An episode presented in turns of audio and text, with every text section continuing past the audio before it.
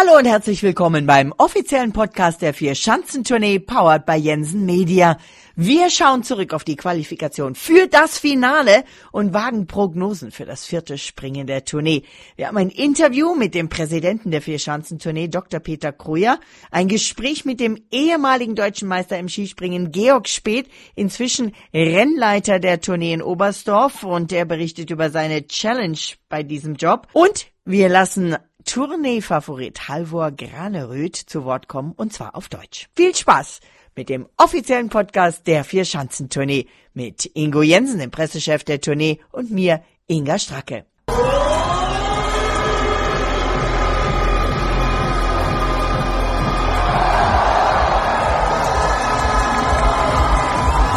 Hallo, liebe Skisprung-Fans. Ja, es wird immer spannender. Es geht aufs Finale zu. Die Qualifikation Bischofshofen, die ist schon gelaufen. Und ich heiße euch ganz herzlich willkommen zum offiziellen Podcast der Vier-Schanzentournee, powered by Jensen Media. Und natürlich spreche ich wieder mit Ingo Jensen, dem Pressechef der Tournee, der bei allen Springen hautnah an den Springern dran ist, an den Verantwortlichen. Und Ingo, ähm, wie nass bist du denn geworden bei dieser Quali, bei Dauerregen und frühlingshaften 11 Grad und Rückenwind?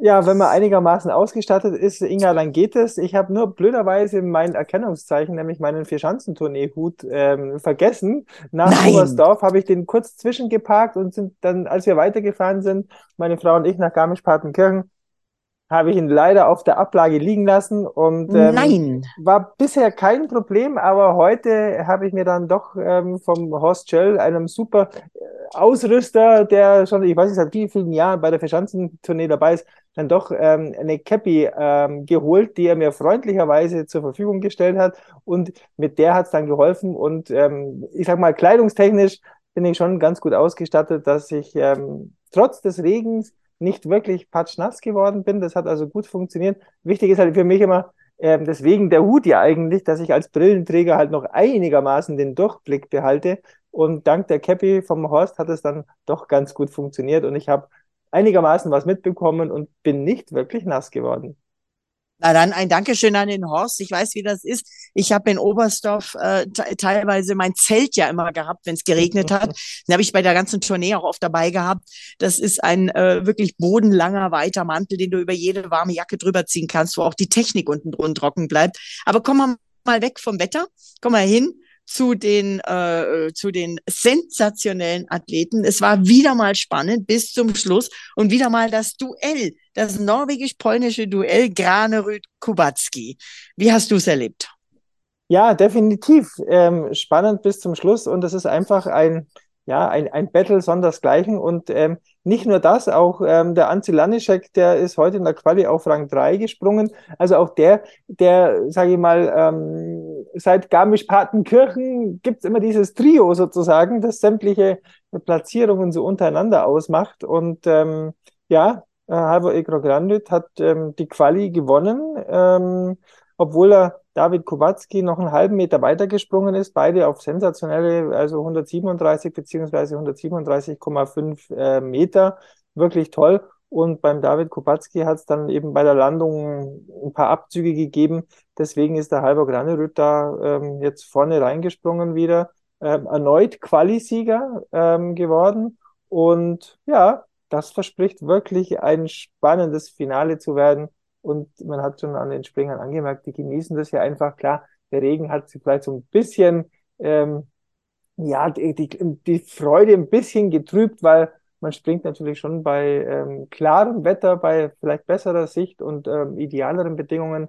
Aber das wird schon ein mega Showdown hier an der äh, Paul-Außerleitner Schanze in Bischofshofen. Ein sensationelles Finale das noch mal ein bisschen spannend werden könnte, je nachdem, wie der erste Durchgang läuft. Da muss man einfach gucken, aber eigentlich soll es der Halber Granerüt mit seinem Vorsprung schon nach Hause schaffen.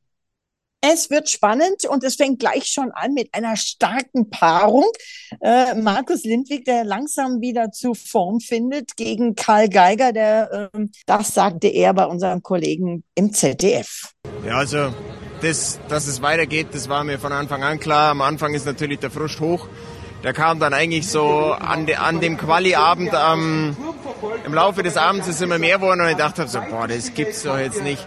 Ähm, hab dann mal eine Nacht drüber geschlafen, das hilft tatsächlich und am nächsten Tag habe ich das dann auch gesagt, gut, ist jetzt passiert, aber wie sagt mein Vater immer, Blick nach vorne und das ist auch die richtige Lösung. Ja, er war nicht happy. Er muss sich mit Lindwig duellieren sozusagen. Nicht ganz so happy war auch Andreas Wellinger. Der war 24. einen Platz besser als Karl Geiger. Der tritt im K.O.-Duell an gegen Naoki Nakamura. Und äh, wenn wir von Du hast gesagt, es ist kein Formtief bei den DSV-Ortlern oder bei Karl Geiger. Aber bei den Japanern, da kann man im Moment wirklich von einem Formtief sprechen, oder? Wenn du denkst, der Überflieger Kobayashi und auch die anderen Japaner waren eigentlich echt stark dabei in den letzten Jahren. Und jetzt, äh, wo ist eigentlich Kobayashi abgeblieben? Äh, Achter, naja gut, das ist gar nicht so schlecht diesmal.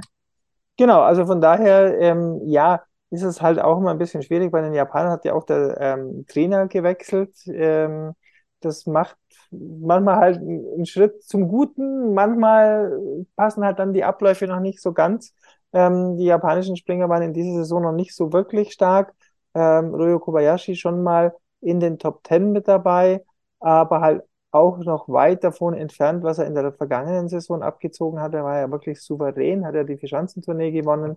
Ähm, das war wirklich ähm, klasse. Aber es ist schon so, das gibt's immer mal wieder. Ja, ähm, unser, wir mal, langjähriger Sportchef vom Skiclub Oberstdorf und von dem Auftaktspringer der Vierschanzentournee, der Hans Schmid, der meinte immer, ah ja, es ist eigentlich ganz normal, dass ähm, manche Skispringer wirklich mal eine Saison haben, wo sie einfach einen Durchhänger haben. Wenn man jetzt an Ryoyo Kobayashi denkt, der hat die Vier-Schanzentournee gewonnen, also zweimal gewonnen, der hat den Grand Slam schon gewonnen.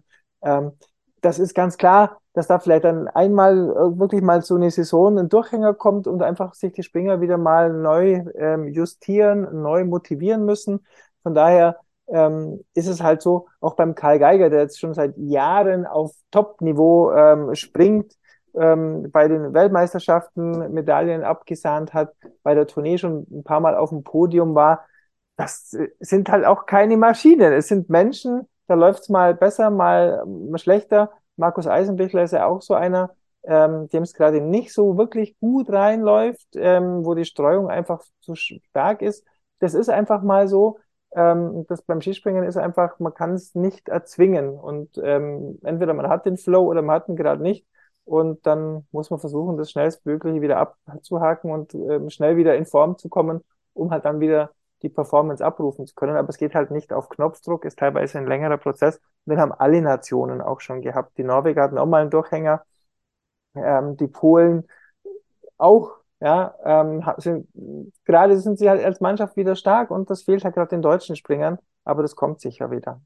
Granerüth hat den Flow im Deutsch sprechen. Der wird immer besser. Er lernt ja Deutsch.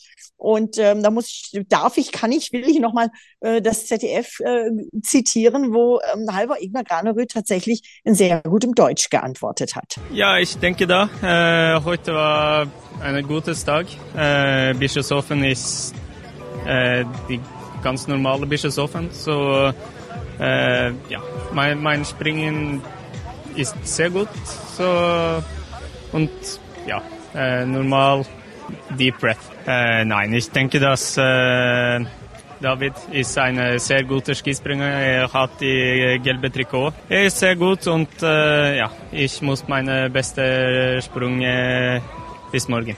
Und wenn wir gerade bei den Kollegen vom ZDF sind, die hatten auch schneller als ich den Trainer der Polen, Thomas Turmbichler. Und der sagt, Alex Stöckel ist ein Zocker. Ist schon ein Zocker, auf jeden Fall. Aber natürlich, wenn ich sehe, okay, die Bedingungen sind morgen konstant und ich weiß äh, oder kann es gut einschätzen, dann kann man schon mal überlegen, auch mal einen Knopf zu drücken. Ja, es gibt einiges zu tun, aber ich schlafe dann Gott sei Dank sehr gut, weil die Springer ja gut springen und das passt schon. Wenn es äh, wirklich nicht noch irgendwie Angelanisek oder irgendjemand anders in Bischofshofen tatsächlich ganz oben jetzt aufs Podium schaffen sollte beim Tagessieg, dann ist es so oder so ein Duell zwischen Granerüth und Kubacki, zwischen Norwegen und Polen und zwischen Österreich und Österreich, nämlich die beiden Trainer, Ingo. Ja, definitiv. Und ähm, man sieht einfach, welche hervorragende Skispringerschule ähm, einfach in Österreich ähm, da ist wirklich ähm, der Alex Stöckel oder Thomas Turmbichler, ähm, jetzt gerade natürlich von na gut, jungen Garde kann man gar nicht sagen. Der Alex Stöckel macht das ja in Norwegen auch schon ein paar Jährchen. Ich glaube, ist jetzt der ähm, äh, am längsten dienende ähm, Skisprungtrainer äh, mit, glaube ich, zwölf Jahren jetzt. Ähm, so lang hat es eigentlich keiner in jüngerer Vergangenheit bei einem Verband äh, ausgehalten. Das sieht schon, welche große Qualität da einfach da ist. Ähm, aber eben auch, ich meine, der Andi Wiethölzel bei den Österreichern, der Stefan Horngacher bei den Deutschen, die, ich sag mal, das österreichische Trainerwesen bestimmt ganz klar den Skisprungsport. Ähm, und das Coole ist ja, dass immer wieder ein neuer, ein junger Trainer nachkommt. Und ähm, ja, da werden sich vielleicht noch die ein oder anderen Nationen dann in Zukunft bedienen und vielleicht auch mal das kleine äh, Trainerkarussell ähm, sich drehen.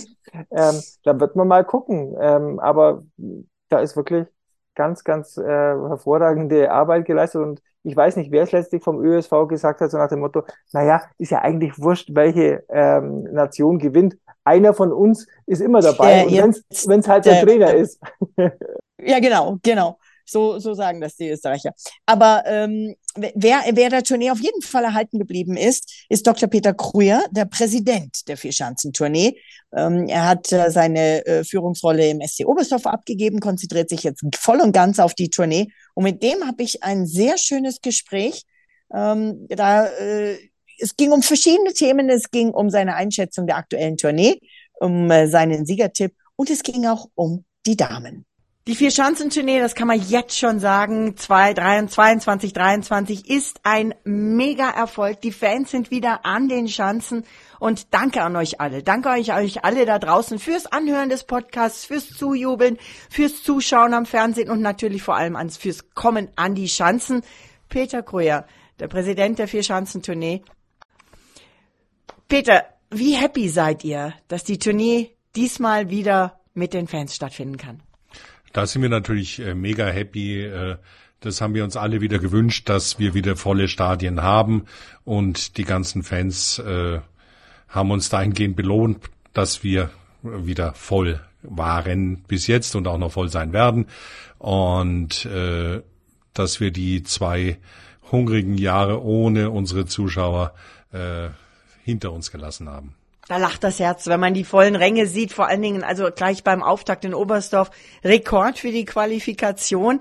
Die Stimmung, hattest du auch Gänsehaut, oder? Das ist immer Gänsehaut, ein volles Stadion und äh, kräftig gejubelt wird und viele Fähnchen geschwungen werden. Das ist äh, für einen Präsidenten der Vierschanzentournee Highlight. Was macht die Tournee aus? Warum ist die so ein Magnet, dass die Zuschauer wirklich jetzt in Rekordzahlen kommen? Was glaubst du? Es sind die besten Springer äh, der Welt, alle zusammen. Äh, es sind vier Orte, die äh, hintereinander weg, ganz eng getaktet, äh, hier die Leistung fordern. Und die Springer sagen auch selber, es ist das Highlight der Saison. Äh, wir haben auch noch eine Weltmeisterschaft. Trotzdem ist die Tournee das Highlight der Saison und das schon seit vielen, vielen Jahren. Und ich glaube, da liegt äh, auch ein Teil der Magie, äh, dass es eben schon über 70 Mal so war. Es geht um den goldenen Adler. Du hast ihn vielleicht schon mal in der Hand gehabt oder sicher, oder? Ja, mit Sicherheit und äh, durfte ihn auch schon einige Male übergeben. Einmal auch dem dem Karl im leeren Stadion, aber äh, für mich war es ein toller Moment, weil ich es dem Karl in Oberstdorf übergeben durfte und äh, ich habe mich früher schon immer mal gewundert, warum sind denn die die Athleten so überrascht, wenn sie den Adler in der Hand haben. Das liegt daran, dass er wirklich schwer ist. Was wiegt der, weißt du das? Ah, nee, weiß ich nicht, aber äh, äh man muss ordentlich heben. ähm, ja, bei manchen Veranstaltungen gibt's ja sogar Attrappen, dass sie das leichter hochstemmen können, aber hier unsere Skispringer, die stemmen das echte Gewicht. Ich glaube, die stemmen das gerne. ähm, jetzt schauen wir auf die diesjährige Tournee. Das Finale Bischofshofen steht an. Es ist ein mega spannendes Duell. Kubacki, Graneröd. Graneröd wirkte fast ein bisschen erleichtert, dass er jetzt den Druck des Grand Slams nicht mehr auf sich liegen hat, nachdem Kubacki in Innsbruck gewonnen hat. Zumindest sagte er nach Innsbruck, nach dem Springen, ich bin super, super happy. Super, super happy war er vor allem, weil der Abstand doch nicht äh, so stark geschrumpft ist, beziehungsweise weil Kubacki eben in Innsbruck nicht so einen großen Abstand hatte. Wie siehst du die beiden? Du sprichst ja auch mit den Springern.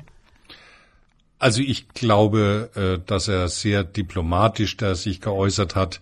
Äh, ich glaube nicht, dass irgendein Springer, der die Möglichkeit hätte, einen Grand Slam, also alle vier zu gewinnen, äh, da freiwillig drauf verzichten würde. Ähm, er hat es mit der nötigen Diplomatie so gesagt und, und redet sich vielleicht auch ein bisschen schön. Äh, Fakt ist, er ist äh, jetzt zuletzt nochmal Nummer zwei gewesen und äh, er wird wahrscheinlich die Gesamttournee gewinnen können. Gucken wir mal, was Bischofshofen noch bringt. Und äh, er kann ja nächstes Jahr wieder starten. Äh, der Ingo Jensen, äh, vom äh, der Pressechef der Tournee, der schreibt immer eine wunderbare Pressemitteilung vor der Tournee und ein Satz, der ist immer drin und der ist wahr. Die Tournee ist eine Diva. Wie ist es, Präsident einer Diva zu sein? Auch Diva klingt negativ, das möchte ich ah, eigentlich wir meinen nicht. es positiv. Äh, ja, okay. Äh, das ist natürlich schon toll, weil äh, was gibt's für Großveranstaltungen? Es gibt Olympiaden, es gibt Weltmeisterschaften und es gibt die Tournee.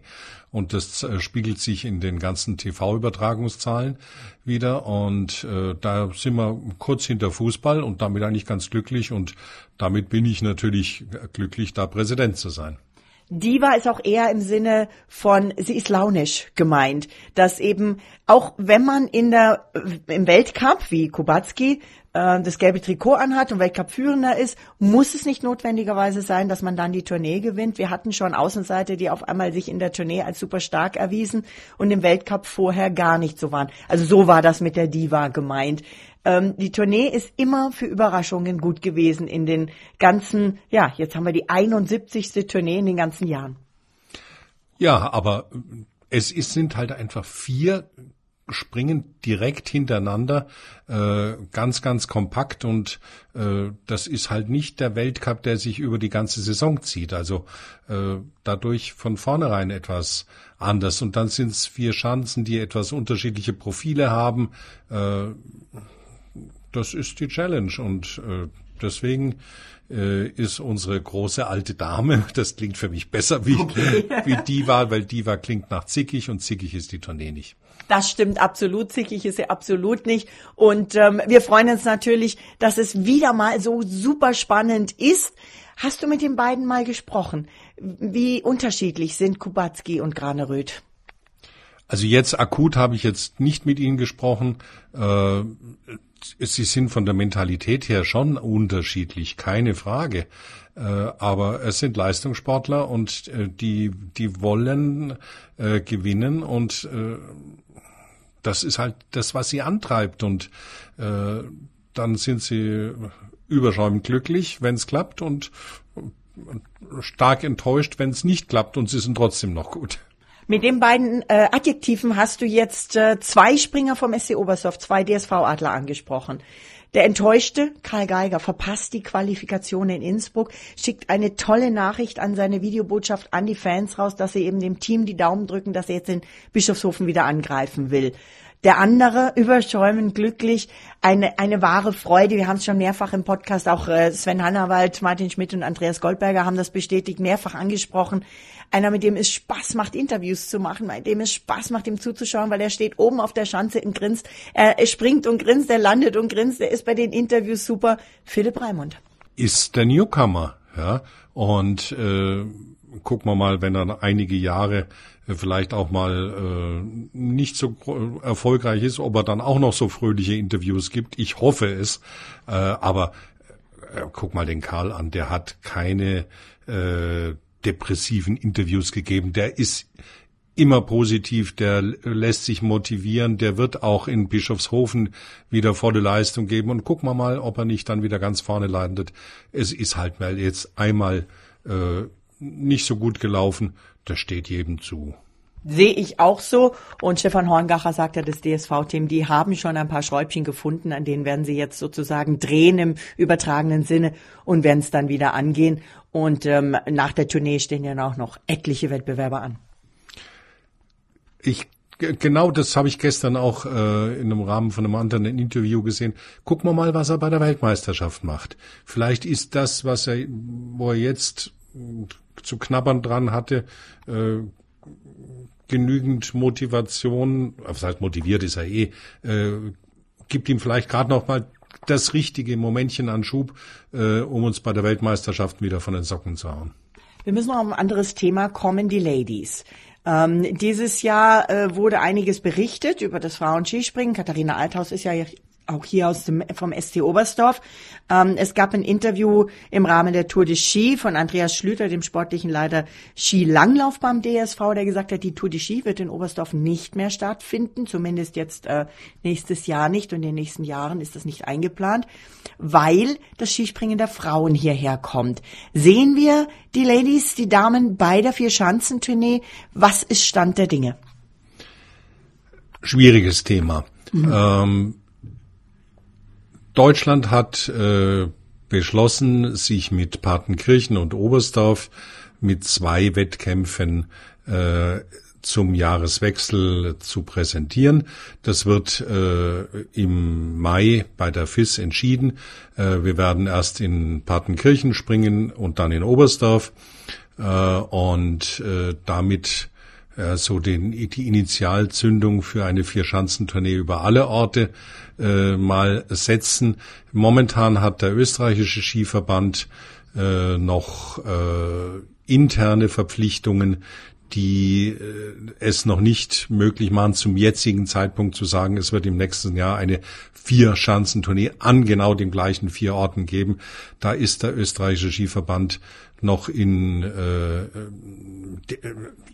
sagen wir so, die haben mir mitgeteilt, wir haben die Verpflichtung auch anderen Orten gegenüber, äh, dass wir die mit bedienen. Mm, und äh, sie wollen schon an der Vierschanzentournee festhalten, aber sie werden es für dieses Jahr vielleicht noch nicht schaffen.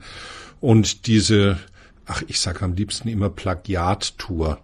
Ähm, die Silvestertour für den Damen mit Villach und Slowenien. Äh, warum Plagiat? Weil sie sogar unseren Adler nachgemacht haben als goldene Eule. Der sieht fast gleich aus.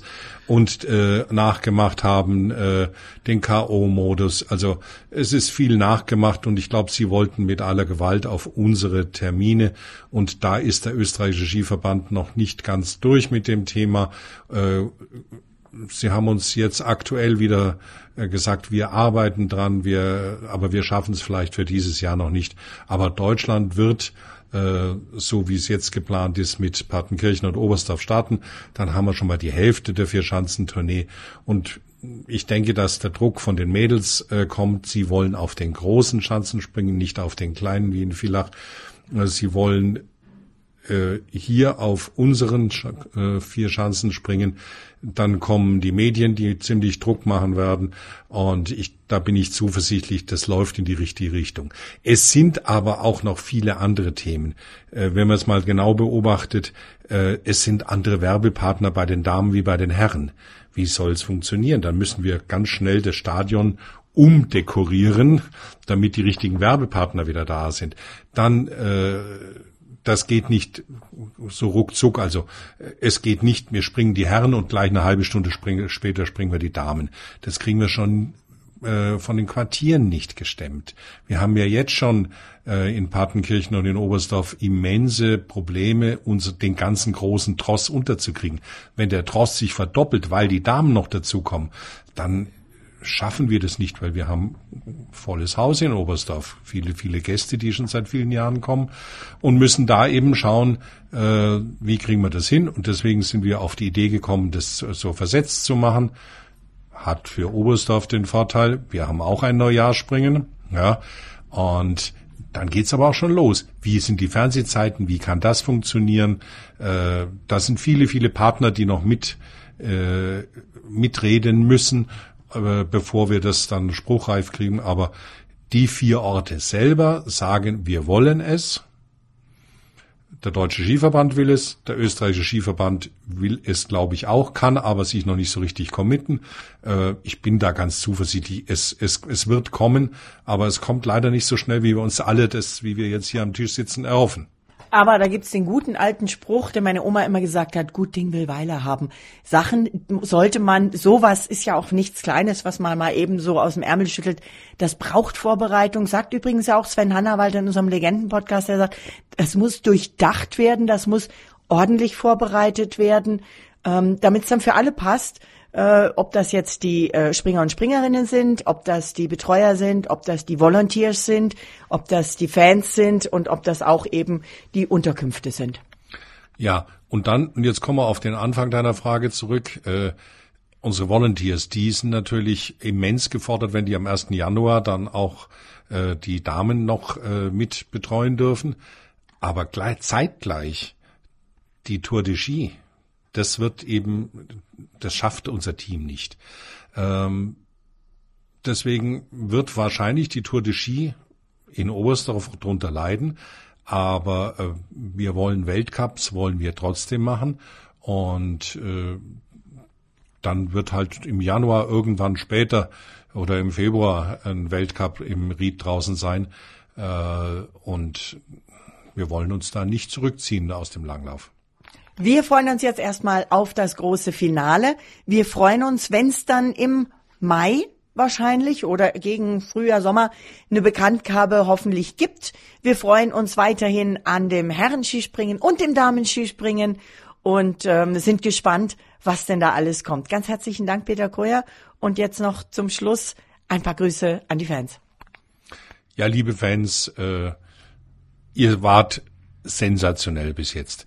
Ihr habt äh, uns wieder Spaß gemacht. Wir haben wieder mit Freude in unsere Stadien gehen können. Wir mussten nicht allein im Stadion sehen, äh, uns umschauen und sagen, wann jubelt denn einer? Und die Athleten müssen sich nicht selber zujubeln. Ihr habt das super bis jetzt gemacht. Bleibt der Tournee weiter so treu. Genau diese Fans brauchen wir. Ja, und die beste Art und Weise, mit dem Ganzen verknüpft zu bleiben, ist natürlich hier der Podcast. Danke dir.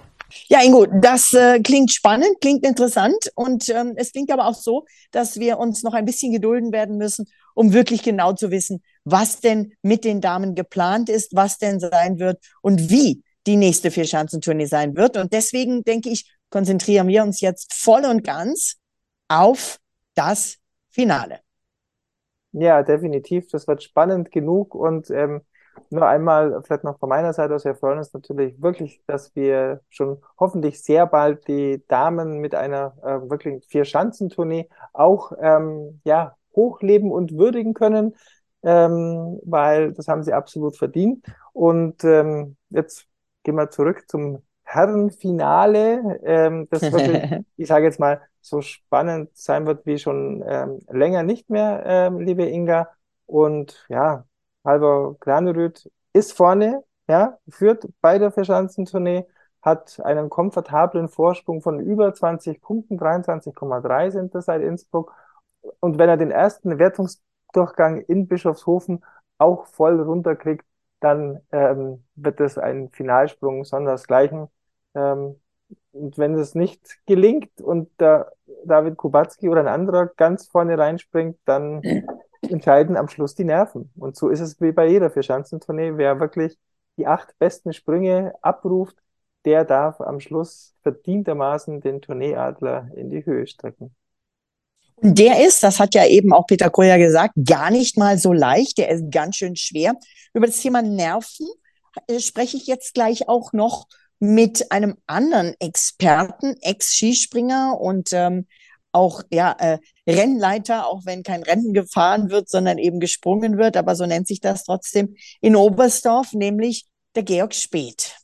Ja, liebe Freunde des Skispringens, liebe Freunde der Vierschanzentournee, wir haben heute einen ganz besonderen Gast im Podcast, Georg Speth. Georg, für alle, die dich nicht kennen, ich glaube, das sind nicht viele, stell dich doch noch mal ganz kurz vor, bitte. Und vor allen Dingen, was machst du aktuell im Rahmen der Vierschanzentournee? Genau, hallo Inka, schönen, schönen guten Abend. Ähm, ja, mein Name ist Georg Speth, 41 Jahre alt, ehemaliger Skispringer. 2009, 2013 habe ich meine ähm, Karriere beendet ähm, und bin jetzt seit ähm, mittlerweile zum achten Mal, war ich Rennleiter, Wettkampfleiter beim Eröffnungsspringen der Verschanzentournee in Oberstdorf. Das ist eine spannende Sache. Was machst du da genau? Du sitzt quasi im, im Rennbüro sozusagen oben im Turm, oder? Ja, genau. Also das, ähm, die Wettkampfjury besteht immer aus drei Leuten. Ähm, also die Jury ist grundsätzlich für den sportlichen Ablauf des ähm, Wettkampfs verantwortlich, muss die Entscheidungen treffen. Ähm, und dort bin ich vom lokalen Veranstalter, dem Skiclub Oberstdorf, ähm, ein Teil der Jury als Rennleiter und die anderen beiden sind die zwei technischen Delegierten von der FIS. Und die drei Leute sind die Wettkampfjury. Und meine Aufgabe zusätzlich vom, ähm, als Rennleiter ist dann eben das Team, das Schanzenteam, das Sportteam, ähm, ja, irgendwo zu leiten um, oder eben an der Spitze zu sein, dass der sportliche Ablauf, dass das Ganze an der Schanze noch funktioniert. Das heißt, es lastet ganz schön viel Verantwortung auf deinen Schultern an so einem äh, Wettkampf. Aber deine Position wird quasi von Oberstdorf zu Garmisch-Partenkirchen, zu Innsbruck, zu Bischofshofen immer wieder äh, quasi neu besetzt, richtig? Genau, also in, in Garmisch, ähm, Innsbruck und Bischofshofen sind dann von den jeweiligen Veranstaltungsorten ähm, der Rennleiter und zwei technische Delegierte sind ähm, immer andere aus ähm, zwei verschiedenen Ländern. Ähm, da gibt es dann ein, ein, anderes Wettkampf, eine andere Wettkampfjury, das Wettkampfmanagement, also das heißt der Borek Sedlak an der Ampel, Sandro Pertile, Materialkontrolle und so weiter. Ähm, das sind immer die gleichen, aber die Wettkampfjury ist dann jedes Mal eine andere. Und ihr seid auch verantwortlich, wenn es jetzt darum geht, welche Luke oder so, oder?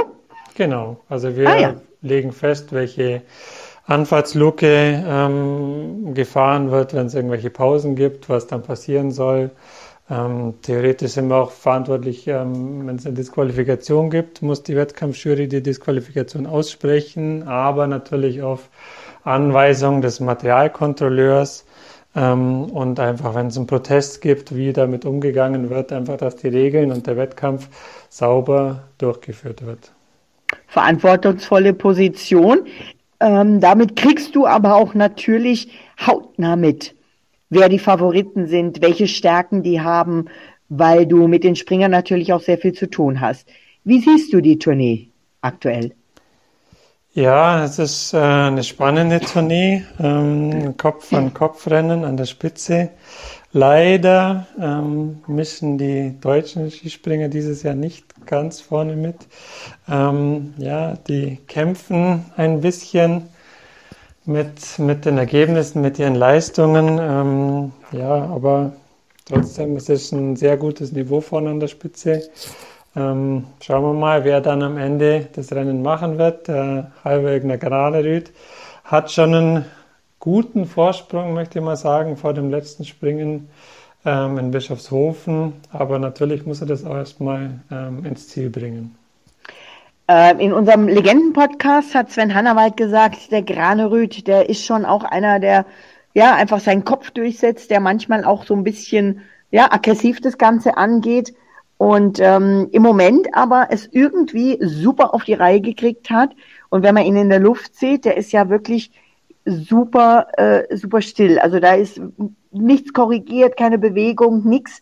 Ist das das A und O oder ähm, habe ich das jetzt für meine Verhältnisse zu einfach gesehen?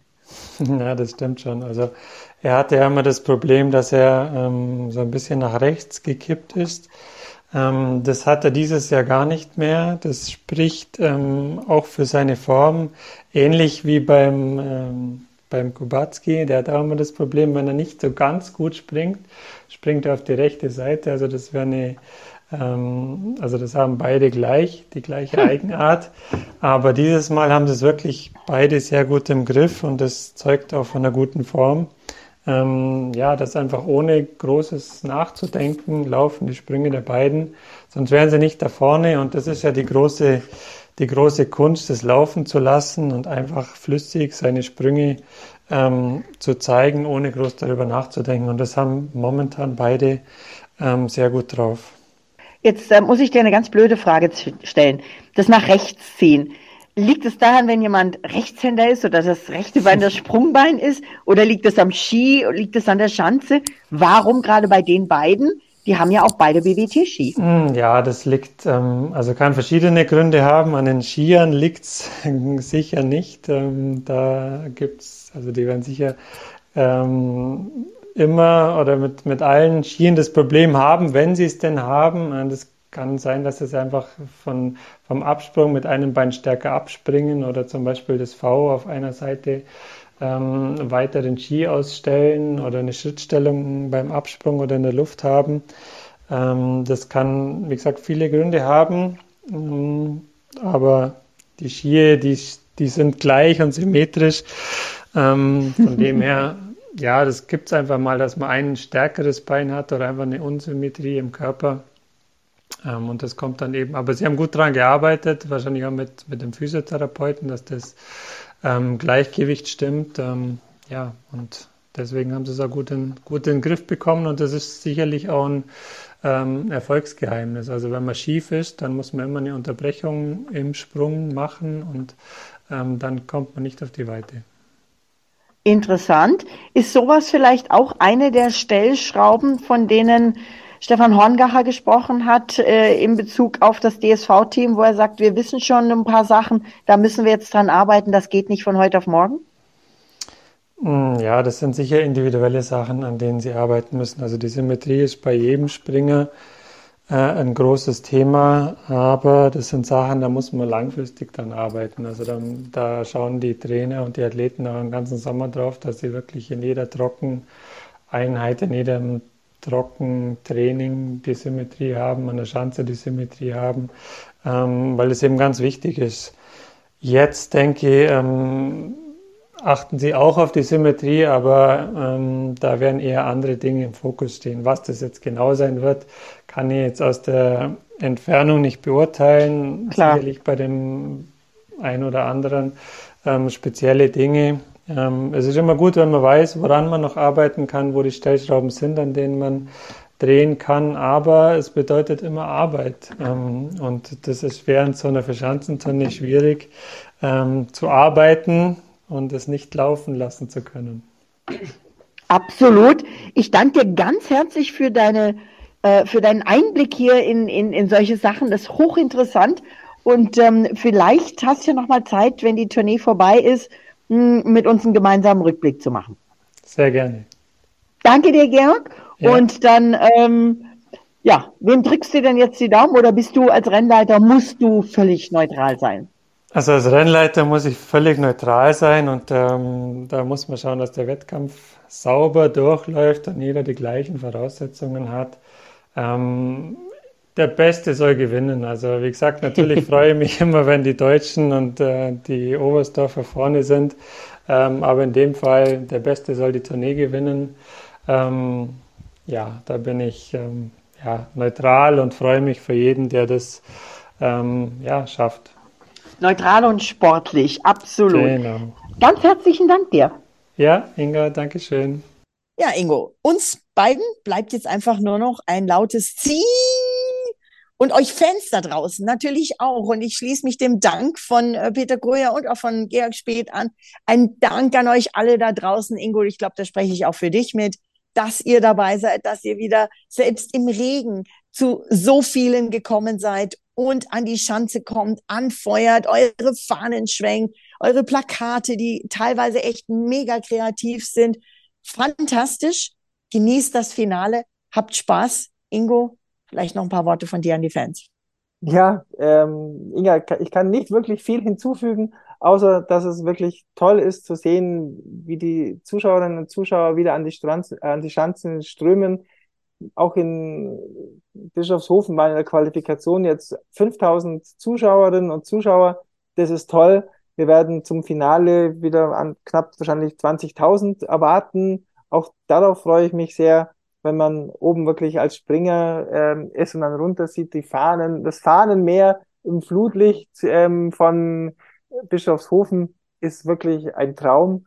Das haben sich die Skispringerinnen und äh, die, das haben sich die Skispringer verdient und ich kann einfach nur ganz herzlichen Dank sagen fürs Dabeisein an den Schanzen und im Podcast.